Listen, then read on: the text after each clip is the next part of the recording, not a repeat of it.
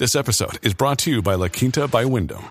Your work can take you all over the place, like Texas. You've never been, but it's going to be great because you're staying at La Quinta by Wyndham. Their free bright side breakfast will give you energy for the day ahead. And after, you can unwind using their free high speed Wi Fi. Tonight, La Quinta. Tomorrow, you shine. Book your stay today at lq.com.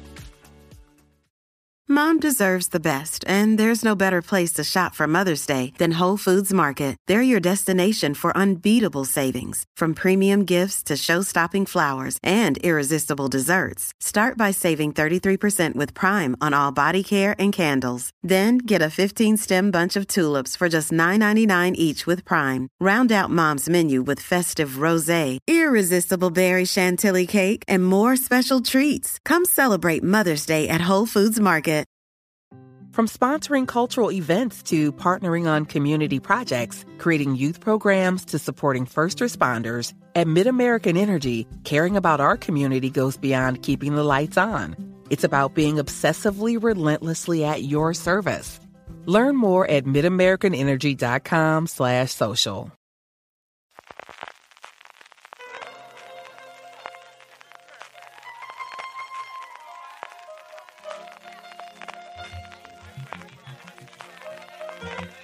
Estás escuchando Fuera de Series con CJ Navas.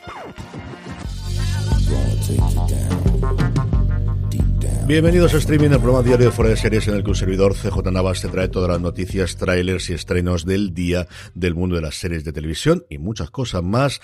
Edición del martes 15 de febrero. Espero que se pasaseis un grandísimo San Valentín.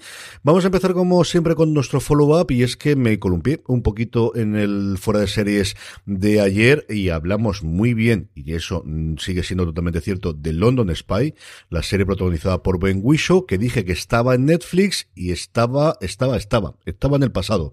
La han retirado del catálogo de Netflix, me equivoqué porque en el directo que lo consultamos me seguía apareciendo la ficha, ya no sé exactamente por qué. El caso es que no está en el catálogo y desgraciadamente esta grandísima miniserie británica que no está actualmente en ninguna plataforma disponible, sigue siendo una grandísima serie, a ver si la repone alguien y la comentamos. Igual Filming, igual Movistar Plus o igual, ¿por qué no?, el propio Netflix.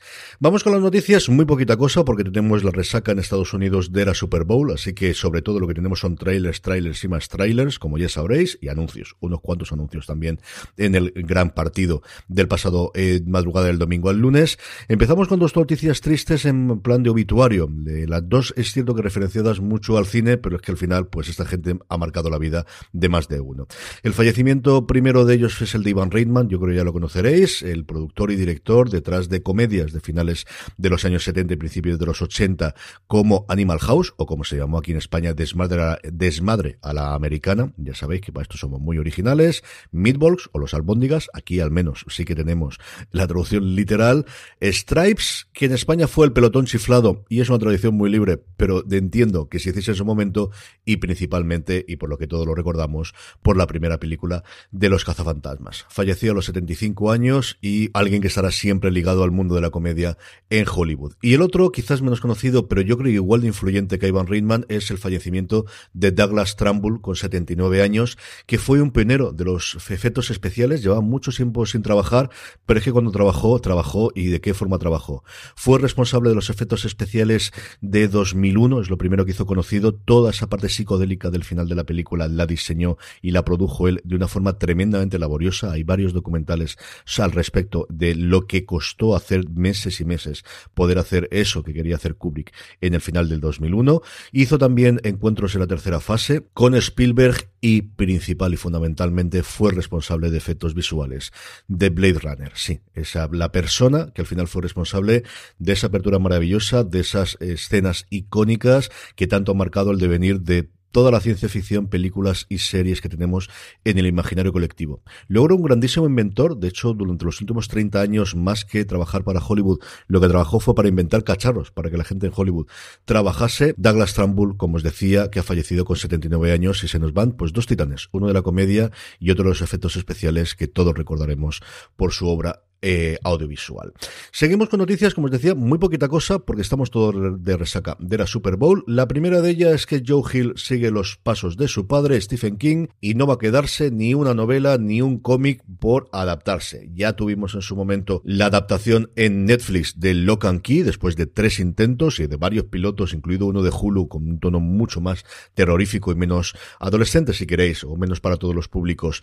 Que tiene sus momentos también que la versión que finalmente vimos en, en Netflix. El bombero de Fireman, la novela del 2016, está ya en proyecto su adaptación, sigue sin cadena, pero de tal palo tal astilla, como os digo, no creo que tarde demasiado tiempo en que tengamos una adaptación o una plataforma o una cadena que, debe, que lleve adelante esta adaptación de las novelas, todas y cada una de ellas, de Joe Hill. Fichajes, uno que me ha hecho muchísima ilusión, que es Ray Stevenson, el actor que recordamos por su maravilloso Tito Pulo en Roma, que para mí desde luego es uno de los grandes castigadores en la película, que no tuvo continuidad, y mira que Berham me gusta como lo hizo en la serie de Netflix, pero es que la película que interpretó en su momento Ray Stevenson estuvo muy muy bien, que recientemente hemos visto en Vikingos y que se suma al elenco de Ashoka, ya poquito a poco se va completando, va a hacer un almirante, pero eso sí parece que los rumores es que no va a ser el que todo el mundo esperamos, que es el gran almirante Throne, muy conocido por los seguidores de las series animadas y de todo ese universo que ha creado el bueno de Dave Filone.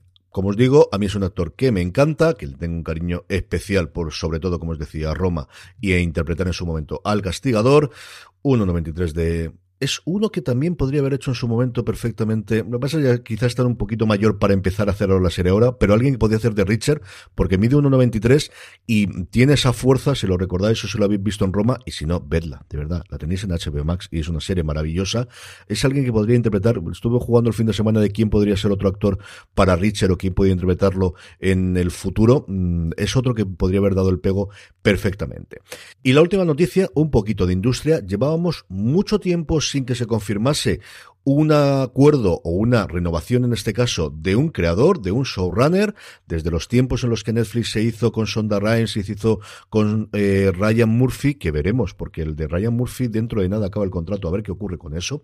Y Bill Lawrence, el creador de un montón de comedias, lo más conocido suyo hasta hace tres años era Scraps y luego llegó el huracán Ted Lasso, ha firmado un acuerdo por cinco años, prolongando el que actualmente tenía con Warner Brothers, y me diréis, no con Apple, no, porque la de Ted Lasso es Warner Brothers y sí, la serie no está en HBO Max, está en Apple. Estas cosas que ocurre de las ventas internas. Cinco añitos más en una cifra que no ha trascendido, pero que los titulares hablan de nueve cifras. Sabéis que esto le gusta mucho a los americanos hablar de seis cifras, ocho cifras, nueve cifras. Así que como mínimo 100 millones de dólares que se embolsa el bueno de Bill Lawrence. Sí, que nos dé todo lo que tenga que hacer. Ding dong, it's Drizzly. I have your drink delivery. Thanks so much. Is it margarita stuff? Uh, is it whiskey for your anniversary that's coming up? How did you know my Anna? Or is it an order from your future self who time traveled to make sure you stayed in with a cocktail instead of going to the bar where a mysterious portal is slurping people up? Uh, I hope not. Mezcal. Oh, I was close. So close. High five. Get the right libation for whatever situation with alcohol delivery from Drizzly. Download the Drizzly app or order online at drizly.com. Ding dong, it's Drizzly. Y me parece muy bien que gane todo lo que tenga que ganar este hombre después de darnos las alegrías, como digo, de muchísimas series y especialmente en los últimos tiempos con. Cinco añitos más que estará ahí.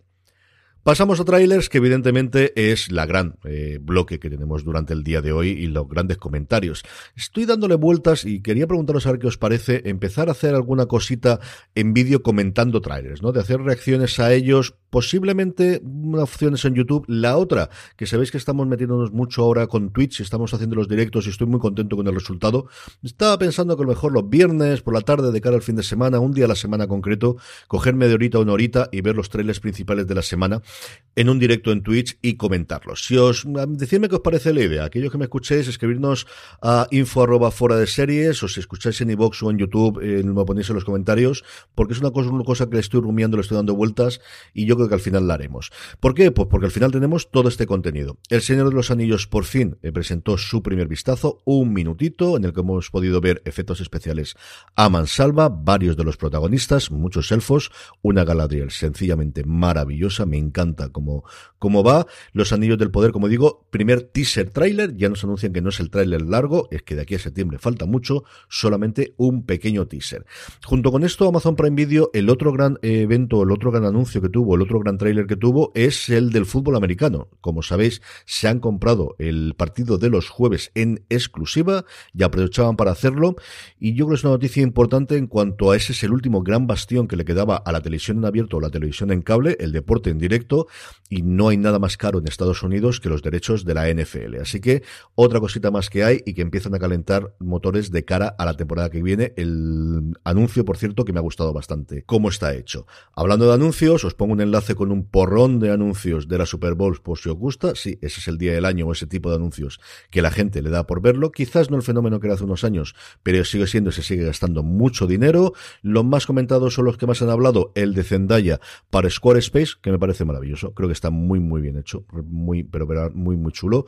El de Larry David anunciando criptomonedas, que es una cosa curiosa, sobre todo para los fans del cómicos. Y luego el que pegado las series, y como no en fuera de series, que utilizamos la sintonía de Los Soprano como entrada, ese remake de la escena de apertura de Los Soprano con los dos, con la actriz y con el actor que interpretaban a los hijos de Tony Soprano para vender un coche eléctrico. Que por un lado, pues me encanta volver a verlo, y me encanta volver a Meadow, volver a ver a Meadow y a Anthony Jr. y a J, por otro lado, para venderme un coche eléctrico que además no voy a poder comprar, pues tengo esos mm, sentimientos encontrados. Pero bueno, también hay un making of, por cierto, de ese anuncio. Os pongo un enlace, como os digo, que lo recopila absolutamente todos para que podáis verlo.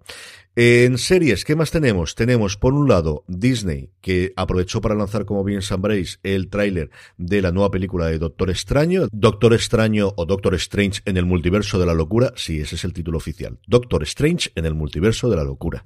Estas traducciones a medias que tanto le gustan a Disney con sus personajes, pero que también, y nos pilla esto más de cerca, para presentar 30 segunditos nuevos de Caballero Luna de Moon Knight, que me ha gustado muchísimo, tengo muchísimas, muchísimas, muchísimas ganas de ver, es la siguiente serie que se va a estrenar del universo Marvel, nos llega en marzo a Disney Plus, en concreto, el día 30, los 30 segunditos nos muestran mucho más de este Oscar Isaac en la piel de una persona con personalidad múltiple y las distintas facetas que va a tener, las distintas personalidades que va a tener su personaje. Nos muestra también un vistazo mayor a su alter ego como Caballero Luna, incluido su arma y nos muestra también un poquito más de ese antagonista, de ese villano, interpretado por Ethan Hawke, al que habíamos podido ver ya en el teaser anterior. A diferencia del de Doctor Extraño, estos son solamente 30 segunditos. De aquí al 30 de marzo que se estrena, entiendo que tendremos todavía un tráiler un poquito más largo.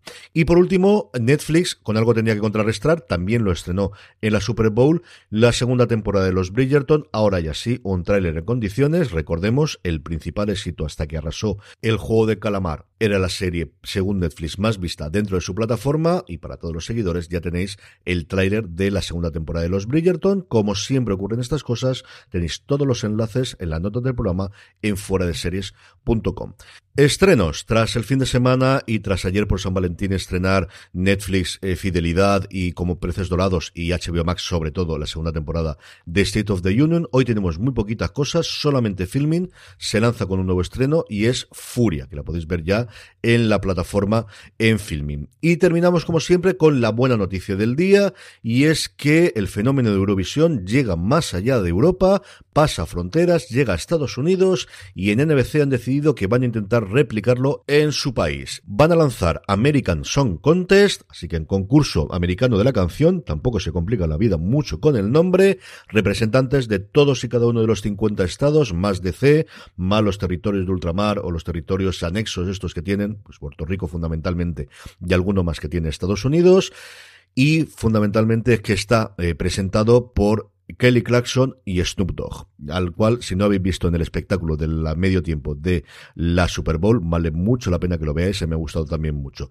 Son dos personas que a mí me encanta lo que hacen, Kelly Clarkson es una tía divertidísima y grandísima cantante, desde el principio, desde que salió en su momento en American Idol, que cierta experiencia con esto de los concursos desde luego tiene, y de Snoop Dogg hasta la altura, que os voy a contar que no sepáis ya. Así que buena noticia, a ver si alguien nos trae este reality aquí en España y a ver qué fenómeno es allí y si es comparable a la revuelta que hemos tenido aquí en España con la Eurovisión.